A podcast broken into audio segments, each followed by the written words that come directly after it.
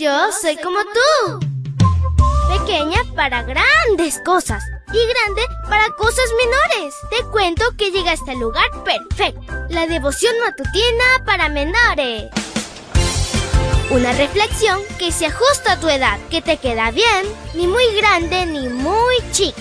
Adelante y bienvenido a nuestro mundo.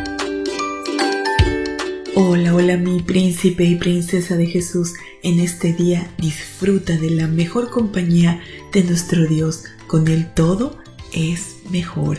Feliz lunes. Te saluda tu amiga Linda.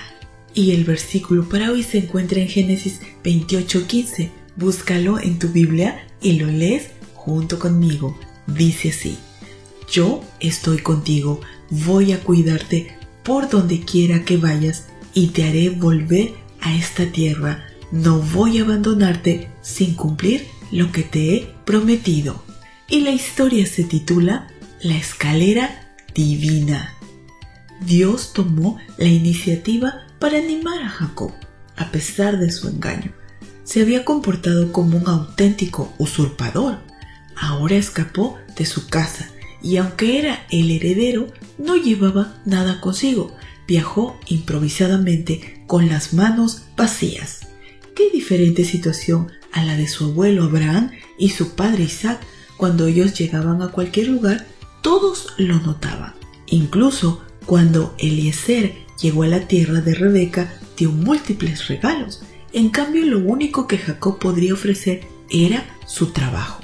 A Jacob no le gustaba la vida al aire libre, sino el confort de la vida hogareña. Por lo tanto, resultó un shock tener el cielo como techo, estar en un paraje donde no existían paredes, una dura y fría piedra como almohada, además la incertidumbre de que algún animal salvaje pudiera atacarlo o que Saúl, lleno de ira, lo encontrara.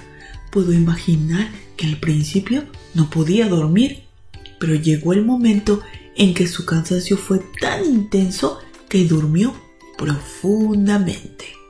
En ese momento, Dios se presentó como nunca hubiera imaginado, mediante el sueño de una escalera. Por principio de cuentas, Dios le aseguró que lo protegería y que el pacto con su abuelo y su padre seguía firme ahora con él. Dios prometió bendecirlo abundantemente. Después, Jacob entendió que la escalera era un símbolo de Jesús que une el cielo y la tierra. Todas las bendiciones celestiales nos llegan exclusivamente por medio de Jesús. El hogar, los alimentos y la ropa, por ejemplo, son bendiciones divinas. Ciertamente, muchos reciben estos bienes aunque muchas personas no reconozcan a Dios como el benefactor. Pero además de estas bendiciones, Dios nos brinda otras que solo quienes lo adoramos las reconocemos. Por ejemplo, el perdón, la paz, el gozo auténtico y la salvación. Ese día Jacob comprendió que Dios puede manifestarse en cualquier lugar y ante cualquier circunstancia. Cuando eso ocurre, ese sitio se convierte en casa de Dios y puerta del cielo. Por lo tanto, merece nuestra reverencia. Cuando oras y lees tu Biblia en tu casa o en cualquier sitio, ese lugar se vuelve casa de Dios y puerta del cielo.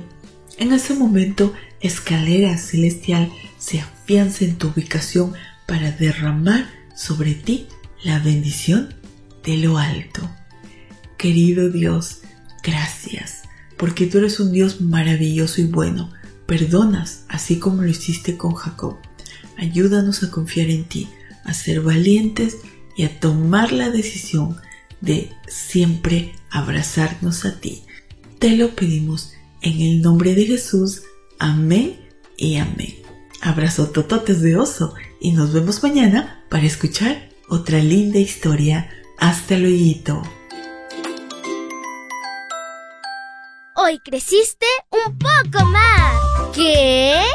Porque crecer en Cristo es mejor. La matutina de menores llegó por el tiempo y dedicación de Canaan Seventh Day. Adventist Church and Dear Ministry.